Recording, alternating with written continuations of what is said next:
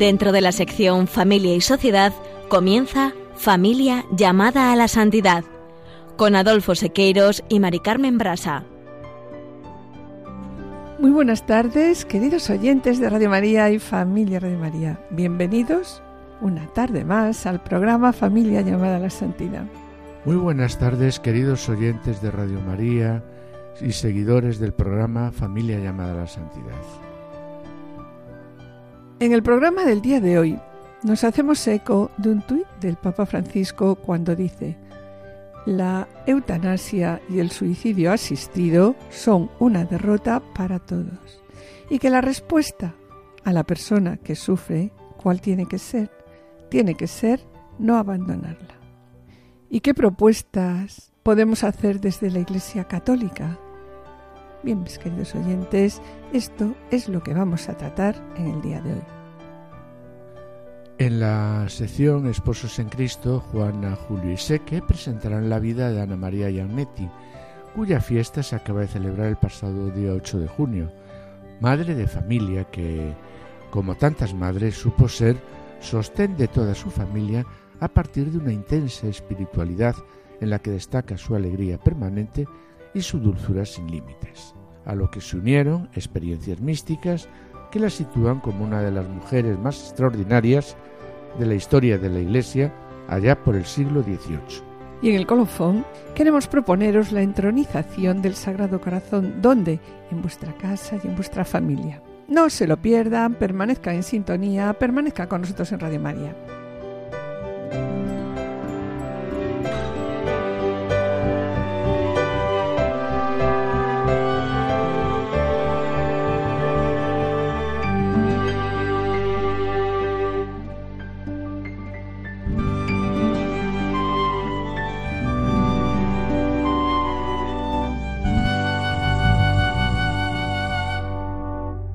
Hoy, mis queridos oyentes, queremos comenzar con una noticia de la que se hacen eco los medios de comunicación, no por sensacionalismo, sino porque toca nuestros corazones también como familia. Una joven de 17 años organiza su suicidio en Holanda al no superar un trauma de abusos sexuales. Y esto nos lleva a preguntarnos a nosotros, ¿qué sociedad estamos construyendo? ¿Qué sociedad vamos a dejar a nuestros hijos y nietos? ¿Qué propuestas podemos hacer desde la Iglesia Católica? Y Noah Potoven, con 17 años, se despidió de sus seguidores de Instagram antes de quitarse la vida con estas palabras.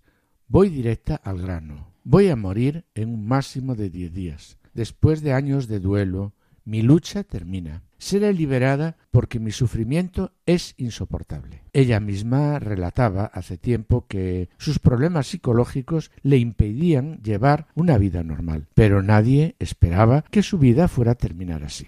Sí, la verdad es que parece sorprendente, ¿no, Adolfo? Que con 16 años publicase ya su biografía relatando que había sufrido abusos sexuales de pequeña, agresiones y violaciones que ocultó por miedo y vergüenza. La verdad es que esta biografía además ganó varios premios y en ella se reconocía o reconocía ella misma, ¿no? Sufrir estrés postraumático, depresión y anorexia desde hacía años. Y esta niña, como vemos, pues puso fin a su vida diciendo He dejado de comer y beber por un tiempo. Después de muchas conversaciones y revisiones, se ha decidido que seré liberada porque mi sufrimiento es insoportable. Todavía estoy respirando, pero en realidad ya no estoy viva. Sí, la verdad es que esta, la eutanasia ella la llevaba planeando mucho tiempo y afirmaba que quería morir. Decía que no era un plan impulsivo, decía no intentéis convencerme que esto no es bueno, es simplemente una decisión considerada y definitiva. El amor, en este caso, es también ir y dedicó sus últimos días, la esto es dolorosísimo, para despedirse de su familia y seres queridos, las personas, como ella decía, más importantes de su vida. Bueno, pero independientemente de la atención médica, todo apunta a que la muerte se debió a su decisión de dejar de tomar alimento durante días. Desconozco todo lo que ha rodeado a su muerte y le ha llevado a esa decisión, pero sí es evidente su angustia, después de eh, estos años sufriendo estrés postraumático. Sí, depresión, anorexia. Sí, y como consecuencia de abusos sexuales que sufrió desde muy pequeña. Pero la muerte de Noah ha abierto un importante debate social. ¿Puede una menor de 17 años sana pedir la eutanasia? Pues mira, la ley holandesa considera legal la intervención directa y eficaz del médico para causar la muerte de un paciente que sufre una enfermedad irreversible o que se encuentra en fase terminal y con un padecimiento insoportable. Esta persona debe residir en, en, los Países Bajos, padecer un sufrimiento intolerante sin perspectiva de mejoría. Sí, desde la visión católica la decisión de la joven es moralmente errónea respecto a padres y Estado, pues porque es una menor. Sí, recuerdo, Adolfo, unas palabras de Alberto Gambino, presidente de la Asociación Ciencia y Vida, presentó que en Holanda, con la eutanasia aprobada en el año 2002, se apoya la aplicación de este procedimiento para ayudar a morir cuando se sufren patologías insoportables, ¿no? y desde la legalización cerca de 7.000 personas han recurrido a la eutanasia. Pero... Pero yo como médico debo recordar que los estados depresivos se curan y pensar que el éxito sea llegar a la muerte artificial es una gran derrota de y para la humanidad.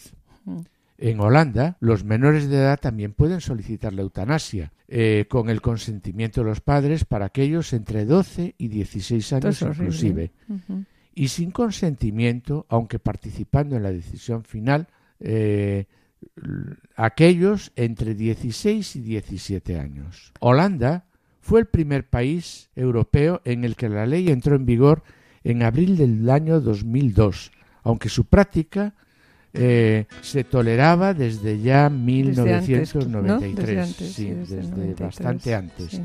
Y desde junio de 2016 la eutanasia en humanos es legal en los Países Bajos, Canadá, Bélgica, Colombia y Luxemburgo. Te quiero tanto cuando me dices todo va a estar bien.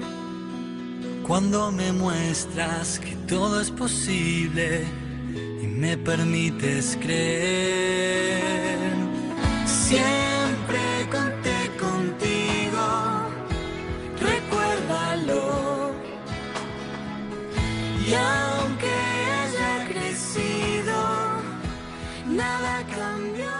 Queridos oyentes y familia de María, estamos en el programa Familia llamada a la Santidad dirigido por Adolfo Sequeiros y quien les habla, Mari Carmen Brasa.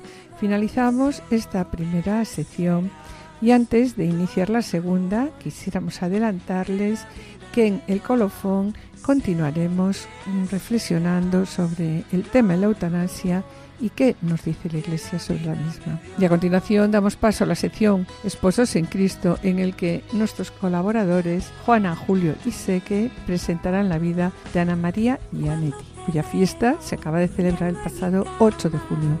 No se lo pierdan, permanezcan con nosotros en Radio. Cuando te escucho tocar la guitarra y hacer tu propia canción,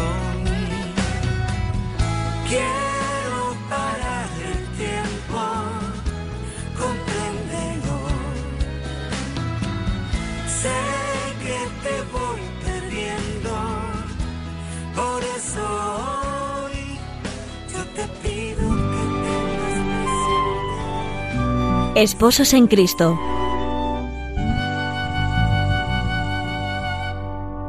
Amigos de Radio María, en el continuo caminar de esposos en Cristo abordamos hoy la vida y el ejemplo cristiano de Ana María Gianetti, una madre de familia corriente y al mismo tiempo una de las mujeres más extraordinarias de la historia moderna de la Iglesia, allá en el siglo XVIII. Su peripecia vital, que transcurrió siempre en medio de la vida hogareña propia de una humilde madre de familia, traduce una vez más que la santidad no es exclusiva de ninguna clase o estado, sino algo a lo que estamos llamados todos los cristianos.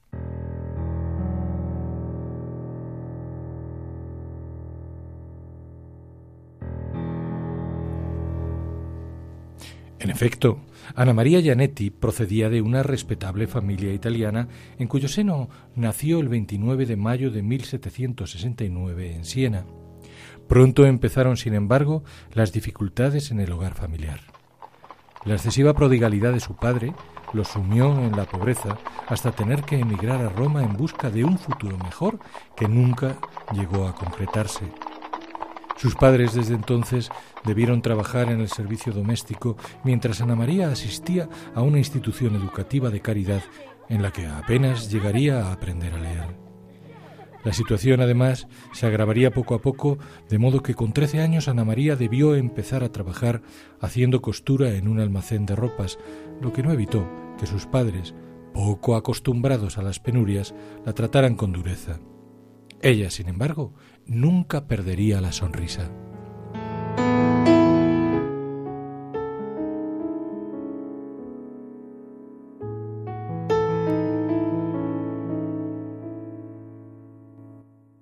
Así hasta que la familia con que trabajaba su padre ofrece a Ana María y poco después también a su madre un puesto de sirvienta, que pronto, por el carácter cumplidor de la chica, se ve acompañado del ofrecimiento de una habitación donde descansar, así como de comida suficiente con que esquivar el hambre.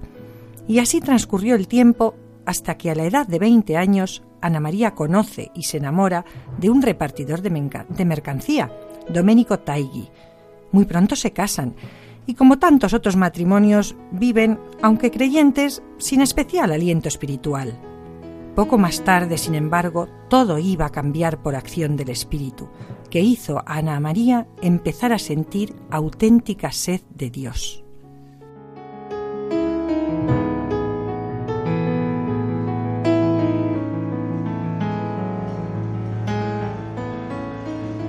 En efecto, un día Doménico y su esposa, arrastrados por la multitud que, dividida, jaleaba y denigraba el comienzo de la Revolución Francesa, llegan a la plaza de San Pedro y junto a la columnata de Bernini, su dulce mirada se cruza con la de un religioso, el padre Ángelo, que no conocía a la joven, pero ante cuya visión una voz interior le advierte. Ángelo, presta atención a esa mujer. Yo te la confiaré un día. Tú trabajarás por su conversión. Ella se santificará porque yo la he escogido para santa. Lo que viene a coincidir en el tiempo con un acusado y progresivo deseo de Ana María por desprenderse de las satisfacciones del mundo. Hasta que cierto día, al buscar el consuelo de la penitencia, escucha al otro lado del confesionario la voz del que habría de ser su director espiritual, precisamente el mismo Padre Ángelo que como continuación de aquella primera visión le dice ahora, Al fin habéis venido, hija mía. El Señor os llama a la perfección y vos no debéis desatender su llamada.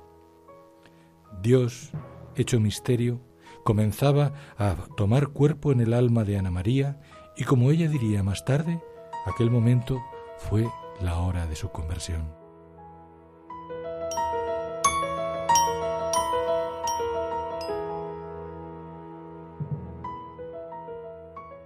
Su nueva vida espiritual, sin embargo, no la libra ni a ella ni a su familia de verse rodeada de miserias humanas que ponen en peligro su paz y su alegría. Su marido, Doménico, aunque creyente y trabajador, presenta un carácter muy agrio, que solo la paciencia inmensa de Ana María, sin una queja y con una mirada permanente de caridad hacia él, evita que se desboque en accesos violentos y al mismo tiempo propicia que vaya poco a poco a lo largo de 48 años aceptando a Cristo como Salvador. Será quizá esta la principal de sus obras de redención. En medio de todo ello, ni siquiera perder a cuatro de sus siete hijos, dos de ellos bien pequeños, le hace descomponer a la futura santa su perfil espiritual, siempre sereno y lleno de bondad. Sin duda, todo ello fundado en una intensísima vida de oración y penitencia que no excluía los sacrificios corporales como instrumento, así lo dice ella, de redención de las almas agitadas por el pecado, ni tampoco la mortificación de la propia voluntad, base de la verdadera perfección en palabras que el Señor reveló en cierta ocasión a Ana María, madre y esposa, para la que la confianza en Dios y la humildad se convirtieron en medios seguros con que alejar el mal en todas sus formas.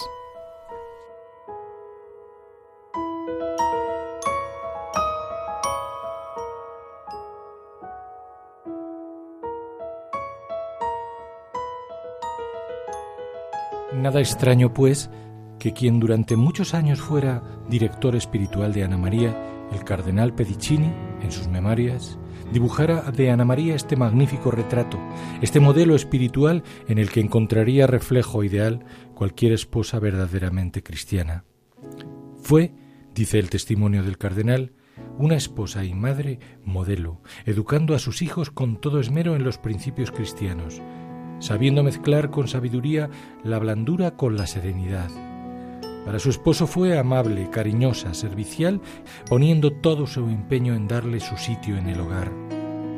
Ella hizo de su casa una casa de oración, de orden, de serenidad y de buen gusto en todo lo que hacía Celosa de la gloria de Dios y de la salvación de las almas, le concedió el Señor la gracia de consolar y aun curar a numerosos enfermos.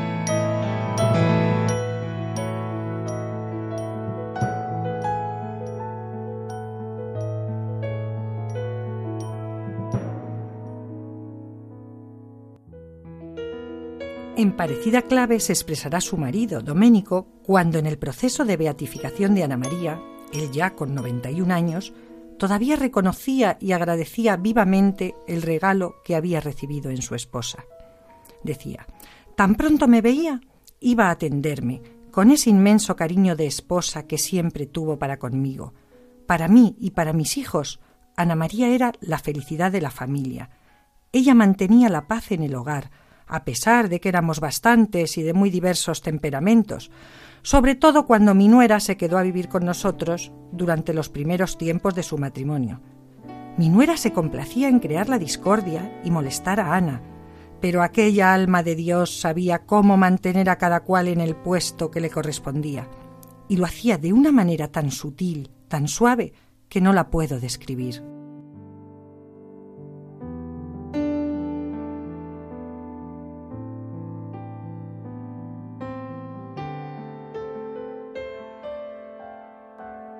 Y añade, cada mañana nos reunía a todos en casa para una pequeña oración y cada noche nos volvía a reunir para la lectura de un libro espiritual. Hablaba de Dios, decía, sin ser fastidiosa como lo son muchos devotos. A los niños los llevaba siempre a la Santa Misa los domingos y se esmeraba mucho en que recibieran la mejor educación posible.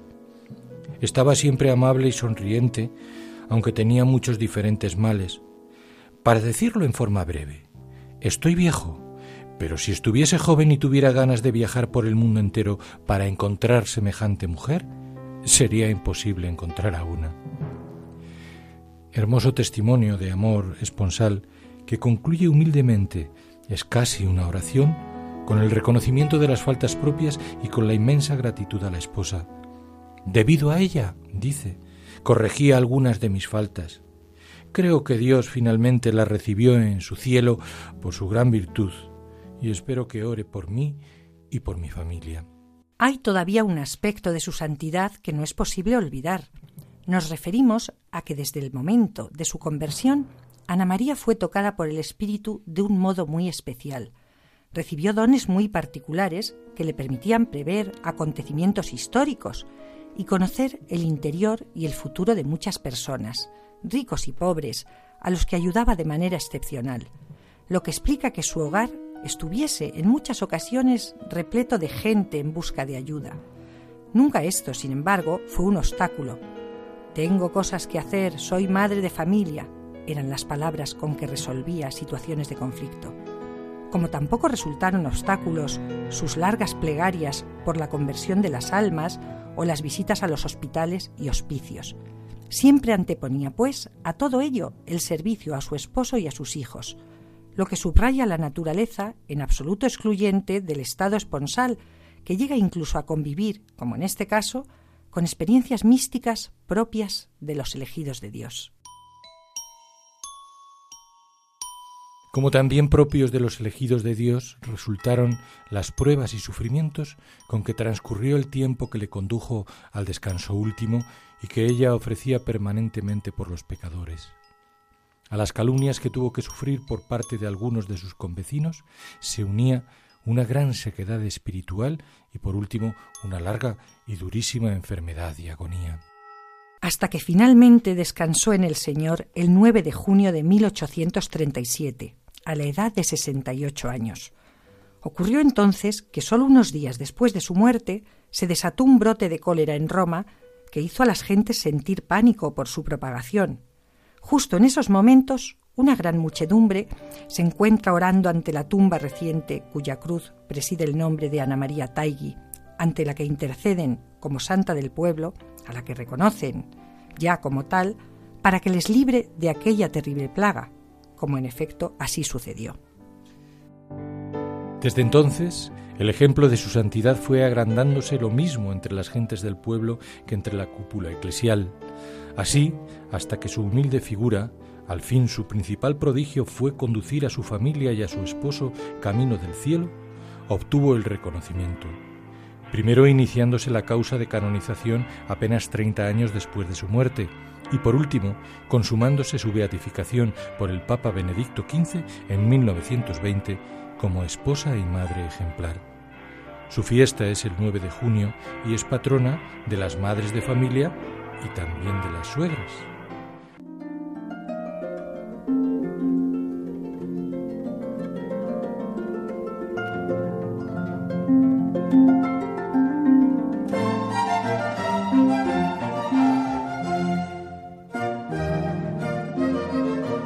Queridos oyentes y familia Radio María, estamos en el programa Familia llamada a la Santidad, dirigido por Adolfo Sequeiros y quien les habla, Mari Carmen Brasa.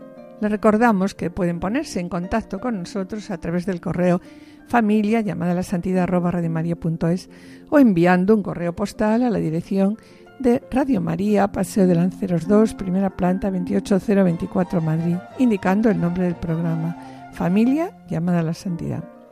Bien, para solicitar este programa deberán dirigirse ustedes al teléfono atención al oyente 91 882 8010. También pueden escuchar nuestro programa a través de podcast, entrando en la página www.radiomaria.es y descargarlo, podrán descargarlo en su ordenador para archivarlo y escucharlo a la hora que ustedes deseen. Bien, en la web de Radio María encontrarán más de 80 programas y 15.000 grabaciones. Y bien, mis queridos oyentes, gracias por los correos que enviáis al programa, los intentaremos contestar puntualmente. Sabed que vuestras palabras, como os decimos siempre, son de gran ayuda para todos nosotros, porque sabemos que el trabajo lo lleva Cristo y su Espíritu, y nosotros solo somos siervos inútiles que intentamos hacer lo que tenemos que hacer.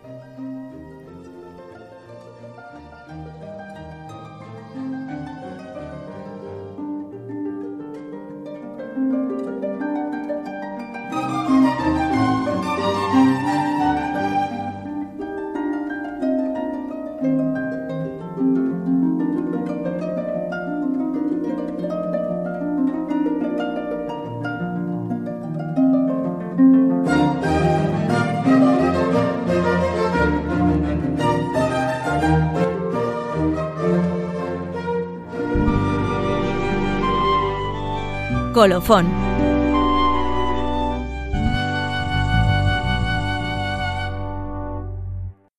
Después de haber visto este ejemplo de vida de Ana María Gianetti, pasamos, continuamos, mejor dicho, continuamos con el tema con el que iniciamos este programa, ¿no, Adolfo? Sí, y bien, sí. Adolfo, ¿qué nos dice la Iglesia Católica sobre la eutanasia? Pues mira, Mari Carmen, la Iglesia sí da una respuesta. Y ahí tenemos pues el dicasterio para los laicos, la familia y la vida, y la Pontificia Academia de la Vida, que han sacado una declaración conjunta sobre el caso de Vincent Lambert, que dice en lo concerniente al triste caso de Vincent Lambert, deseamos reiterar la grave violación de la dignidad de la persona que comportan la interrupción de la alimentación y de la hidratación. Y tú como médico, Adolfo, que eres, ¿podrías aclararnos estos conceptos a los que somos más profanos en medicina? Pues mira, Mari Carmen, eh, podría decir que el estado vegetativo, cuando una persona está ya que no responde a estímulos, en efecto, pues es un estado ciertamente duro y gravoso y de sufrimiento para esa familia. Pero sin embargo, no compromete de ninguna forma la dignidad de las personas que se encuentran en esa condición, ni de sus derechos fundamentales a la vida y a los cuidados, entendidos como una continuidad de la existencia humana eh, base que requiere cualquier persona en su enfermedad. La alimentación y la hidratación constituyen una forma pues de cuidados esenciales proporcionados siempre al mantenimiento de la vida. No olvidemos el papel que juega eh, el agua en el cuerpo y la necesidad de mantener una buena hidratación. Alimentar a un enfermo no constituye nunca una forma irrazonable de una obstinación terapéutica en, en, mantenerlo o sacarlo adelante, ¿no? Mientras el organismo de esa persona pueda absorber esa nutrición y esa hidratación, bueno, pues a menos que cause un tipo de sufrimientos intolerables o resulte nociva ese tipo de alimentación e hidratación para ese mismo paciente. Y respecto a esto, el dicasterio de los laicos, la familia y la vida y la Pontificia Academia para la Vida eh, dicen que la suspensión de dichos cuidados representa una forma de abandono del enfermo fundada en un juicio despiadado sobre su calidad de vida, expresión de una cultura del descarte que selecciona a las personas más frágiles e indefensas sin reconocer su unicidad y su inmenso valor. La continuidad de la asistencia es un deber ineludible. Y otra pregunta, ¿qué es la eutanasia? Bien, pues eh, y ante esta pregunta me voy a referir a la carta pastoral de Monseñor Rey Pla, en la que asegura que uno de los grandes problemas a los que nos enfrentamos en la actualidad tiene que ver con la manipulación del lenguaje.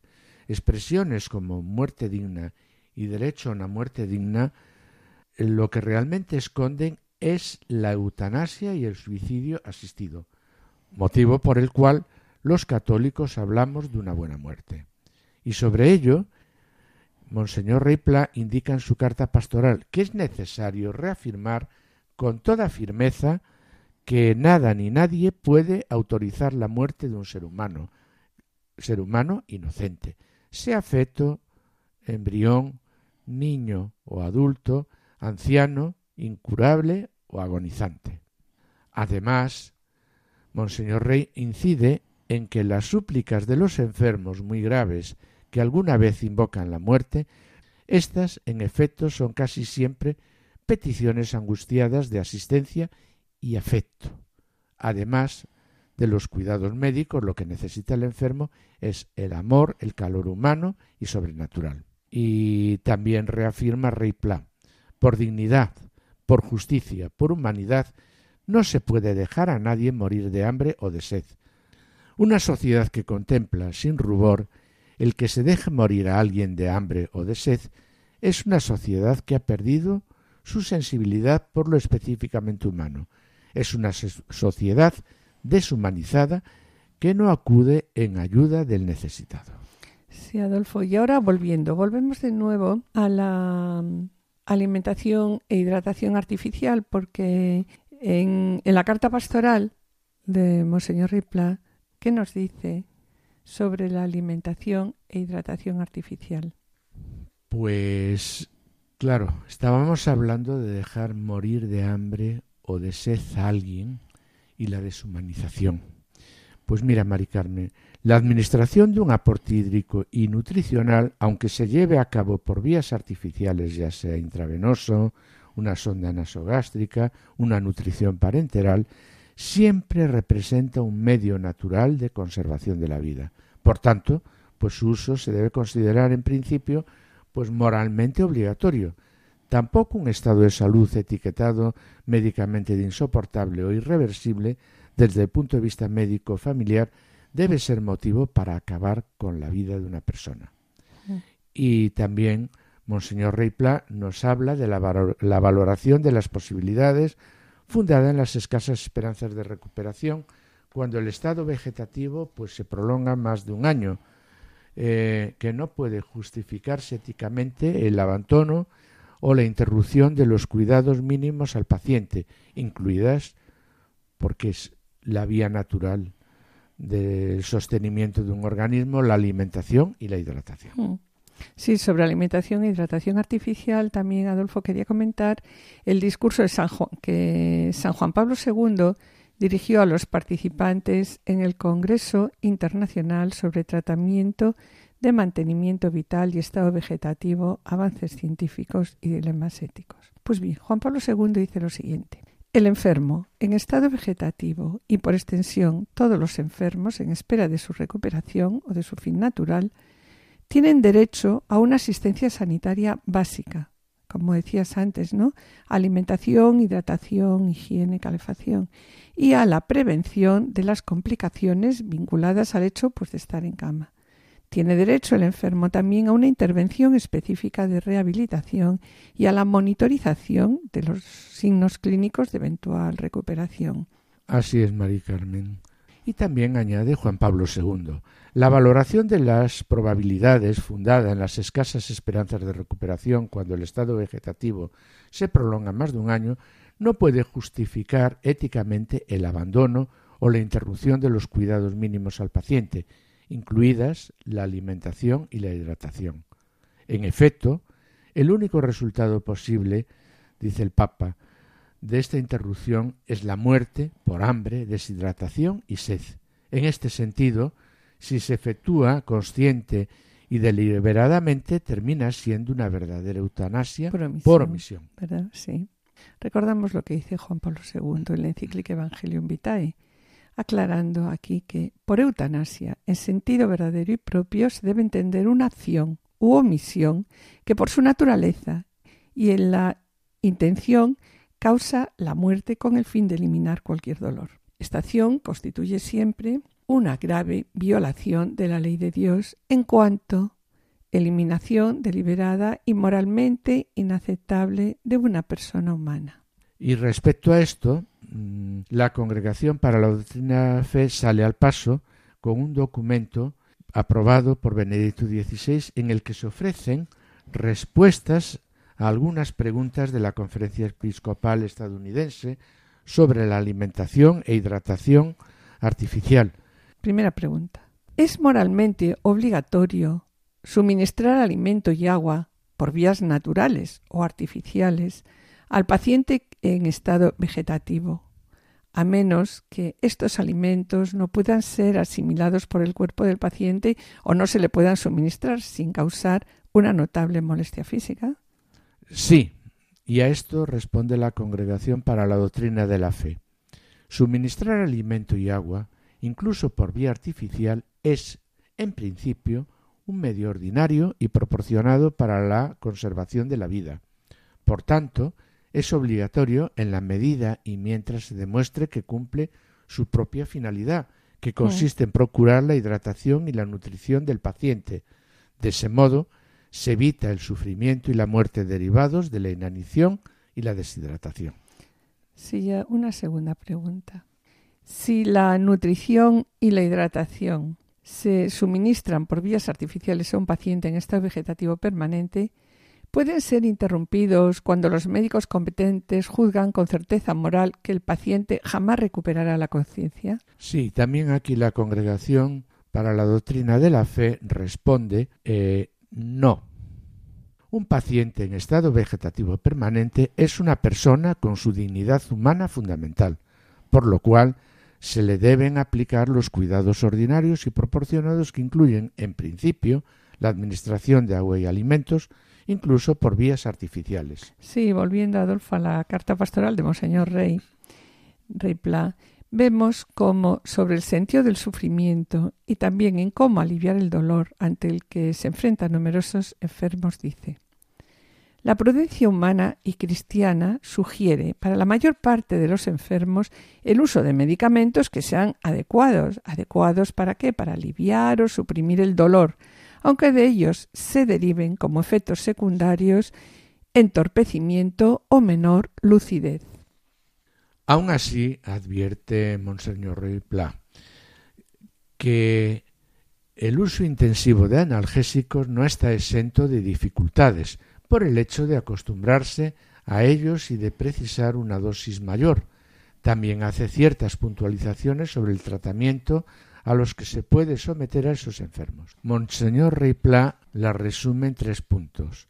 A falta de otros remedios es lícito recurrir con el consentimiento del enfermo a los medios puestos a disposición por la medicina más avanzada, aunque estén todavía en fase experimental y no estén libres de riesgo. Es también lícito interrumpir la aplicación de tales medios cuando los resultados defraudan las esperanzas puestas en ellos, así como contentarse con los medios normales que la medicina puede ofrecer. Ante la inminencia, continúa diciendo, una muerte inevitable, a pesar de los medios empleados, es lícito en conciencia tomar la decisión de renunciar a unos tratamientos que procurarían únicamente una prolongación precaria y penosa de la existencia. Sea nuestra vida una canción que cante la obra del Señor.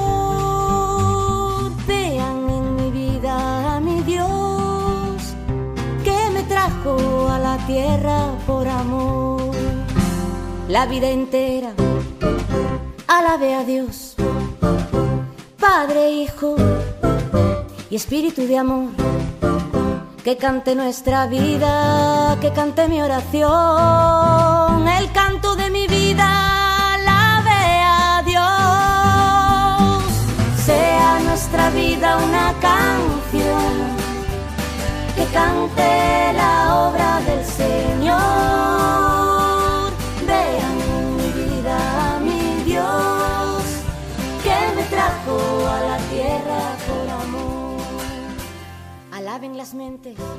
Bien, es evidente una aparente contradicción entre el racionalismo con que se decide sobre quién merece seguir viviendo y quién no, y la apelación a la sensibilidad, la generosidad o la compasión, que son manifestaciones genuinamente humanas y pertenecientes al componente espiritual de cada persona.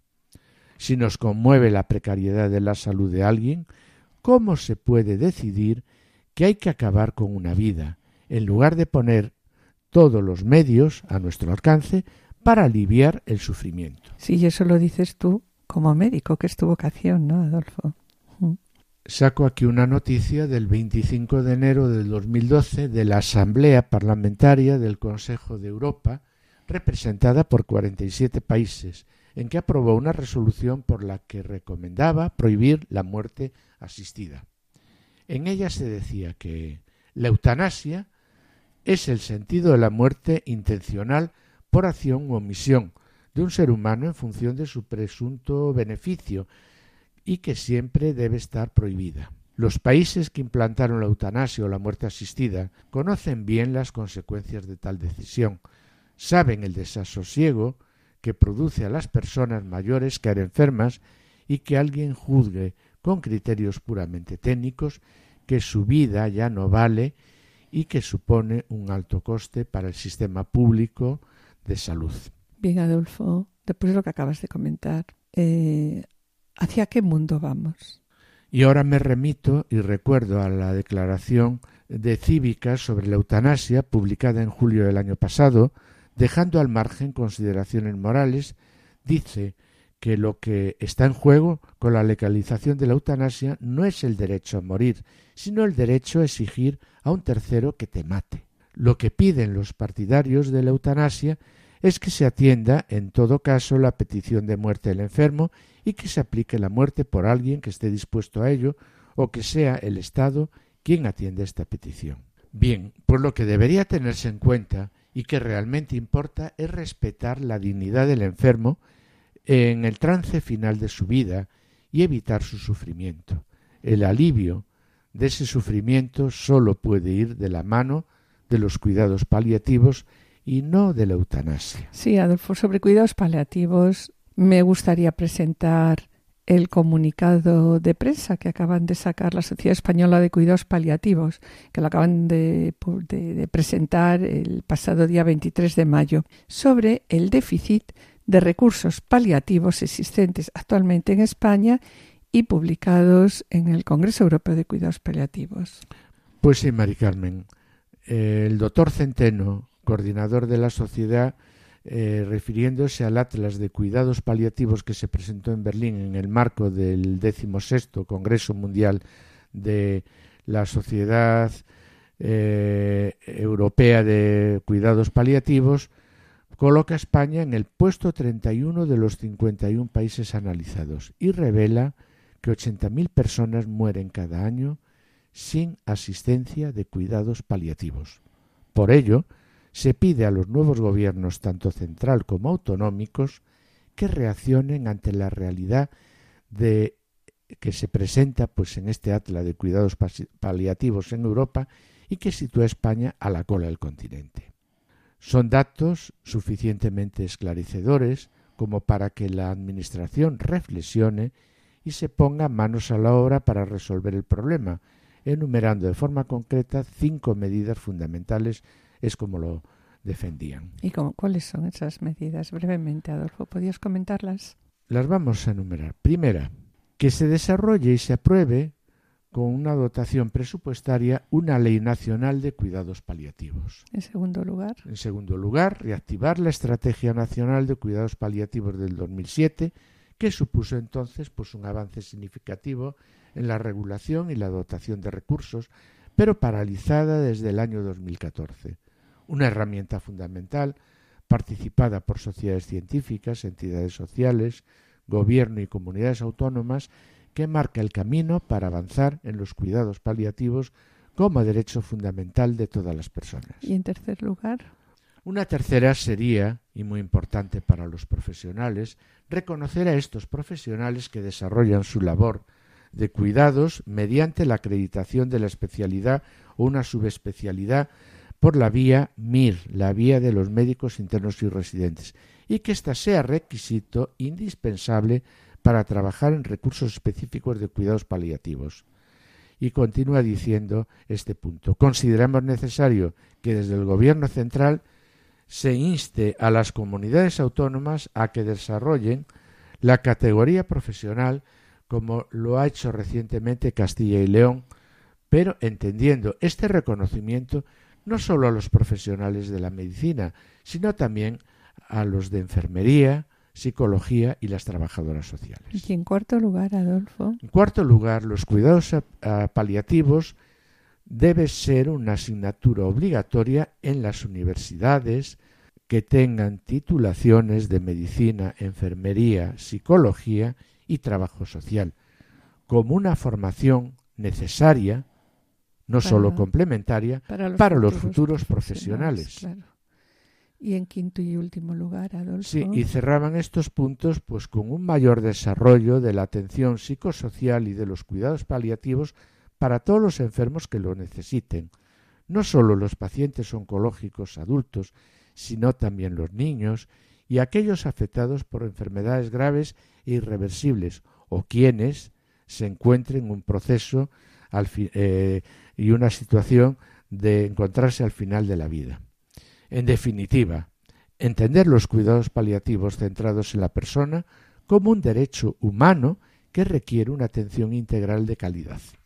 Bien, y el Papa Francisco, en un mensaje en Twitter sobre este tema, sobre el tema de de la eutanasia, responde diciendo lo siguiente.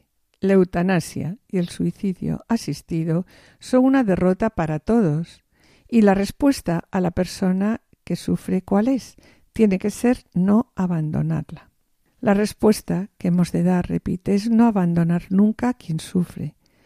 No rendirnos, sino cuidar y amar a las personas para devolverles la esperanza. Y sobre este caso también se ha expresado en Twitter la Pontificia Academia para la Vida, cuando dice que califica la muerte de esta joven que acabamos de comentar al comenzar el programa como una gran pérdida para cualquier sociedad civil y para la humanidad. Tenemos que reafirmar siempre las razones positivas para la vida.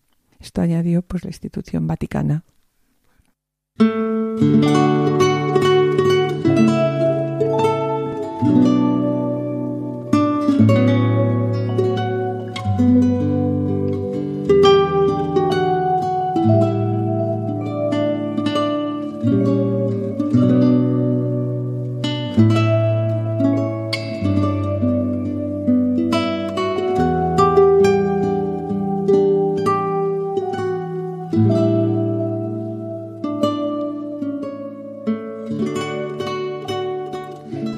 Finalizar el programa del día de hoy en este mes de junio, mes dedicado al Sagrado Corazón y en el que celebramos el centenario de la consagración de España al Sagrado Corazón, recordando, según lo presentan las siervas del hogar de la Madre, que durante mucho tiempo, y esto es verdad, la entronización del Sagrado Corazón de Jesús en los hogares era una práctica de piedad muy difundida entre todos los fieles. Todos nosotros, los que tenemos más o menos una cierta edad, Hemos visto en casa de nuestros padres, en casa de nuestros abuelos, la imagen del Sagrado Corazón de Jesús situada en un lugar, en el lugar más importante de la casa.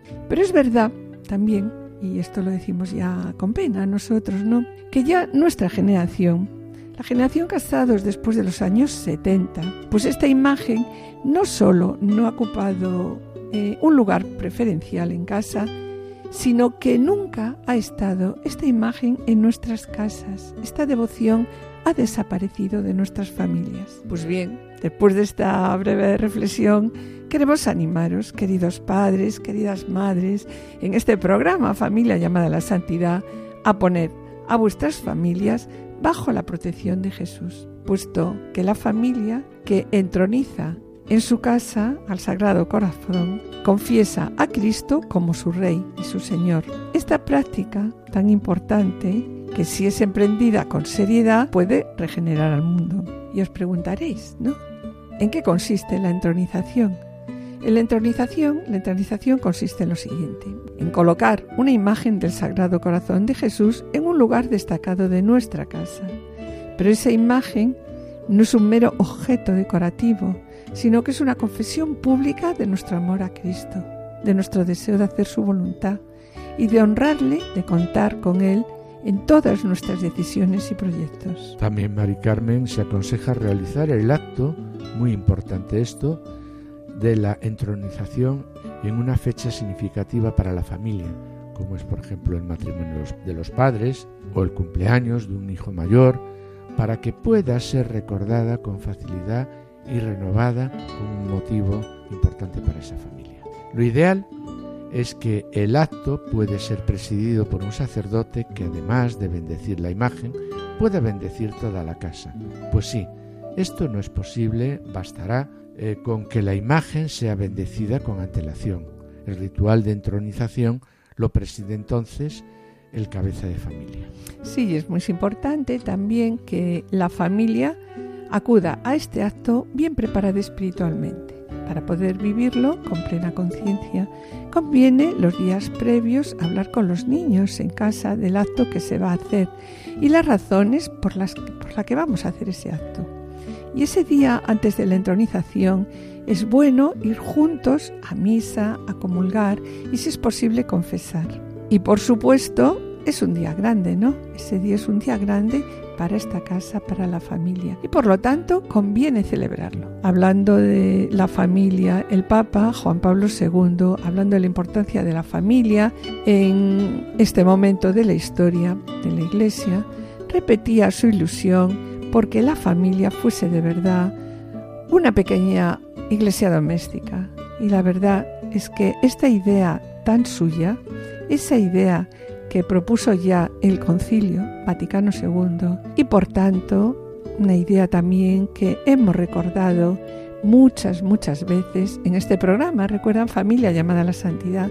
Le hemos recordado a lo largo de estos cinco años la importancia de que la familia sea que sea una pequeña iglesia doméstica. Sí, Mari Carmen, así es. Y es en esta pequeña iglesia doméstica donde el Concilio Vaticano II insistía en la necesidad de que la familia, ese santuario doméstico, se incorpore al culto litúrgico de la Iglesia, ore en común, practique la mutua piedad y se dirija a Dios en oración familiar. Mira, Mari Carmen, nuestra familia no puede estar desprovista de su dimensión religiosa. Eh, tenemos ahora unas circunstancias excelentes para renovar en nosotros esta dimensión interior de la familia. Y es precisamente la entronización del corazón de Cristo, en la cual se eh, le reconocemos como el verdadero Señor de la familia, una ocasión excelente para renovar esta dimensión. Recordamos sobre ello aquellas frases tan hermosas del Papa Pío XII cuando estimulaba a los recién casados a poner esa imagen del corazón de Cristo presidiendo la familia en su casa, indicando cómo esa imagen debería ser venerada y respetada. Y muy brevemente queríamos comentar que la difusión de la devoción al Sagrado Corazón de Jesús se debe a Santa Margarita María de Alacoque, a quien Jesús se le apareció con estas palabras y le dice, mira, este corazón mío, que a pesar de consumirse en amor abrasador por los hombres, no recibe de los cristianos otra cosa que sacrilegio, desprecio, indiferencia e ingratitud, aún en el mismo sacramento de mi amor. Pero, continúa diciendo, pero lo que traspasa mi corazón más desgarradamente es que esos insultos los recibo muchas veces de personas consagradas especialmente a mi servicio. Y aquí las promesas que hizo Jesús a Santa Margarita y por medio de ella a todos los devotos de su Sagrado Corazón, y las enumero.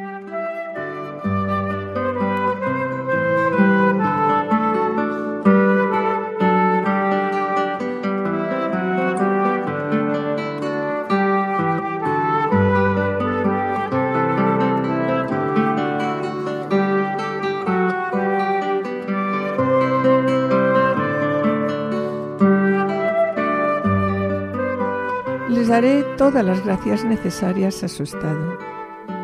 Pondré paz en sus familias. Les consolaré en sus penas. Seré su refugio seguro durante la vida y sobre todo en la hora de la muerte. Derramaré abundantes bendiciones sobre todas sus empresas. Bendeciré las casas en que la imagen de mi corazón sea expuesta y venerada los pecadores hallarán en mi corazón la fuente de la misericordia. Las almas tibias se volverán fervorosas. Las almas fervorosas se elevarán a gran perfección. Daré a los sacerdotes el talento de mover los corazones más empedernidos. Las personas que propaguen esta devoción tendrán su nombre escrito en mi corazón y jamás su nombre será borrado de él. Les prometo en el exceso de mi misericordia que mi amor será eterno. Y con este, que, con este deseo, queridos oyentes, amado sea el Sagrado Corazón de Jesús en todas partes, y nos despedimos pidiendo por todas aquellas personas que estén en el trance final. Pidamos todos por ellos.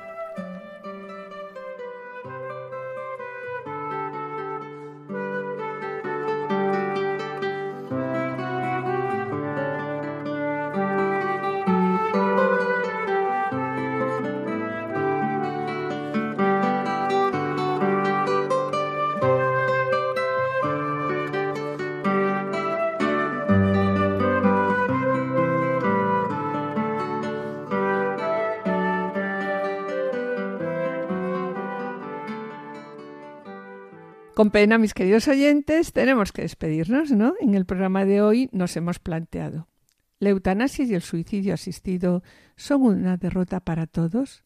¿Qué propuestas podemos hacer desde la Iglesia Católica? La respuesta que hemos de dar, y la recordamos aquí, como dice el Papa Francisco, es no abandonar nunca a quien sufre, no rendirnos, sino cuidar y amar a las personas para devolverles la esperanza en Esposos en Cristo, Juan y Julio que han presentado la vida de Ana María y Anetti, cuya fiesta se acaba de celebrar el pasado 8 de junio. Y en el colofón hemos lanzado la propuesta de la entronización del Sagrado Corazón en vuestras casas, sí, en vuestras familias. Agradecemos a los asistentes el control de sonido y esperamos estar de nuevo con ustedes el jueves dentro de dos semanas. Muchas gracias por su atención, hasta la próxima audición y que el Señor os bendiga. A continuación, damos paso a Lorena del Rey y el programa Voluntarios. No se lo pierdan, permanezcan en la escucha, permanezcan con nosotros en Radio María.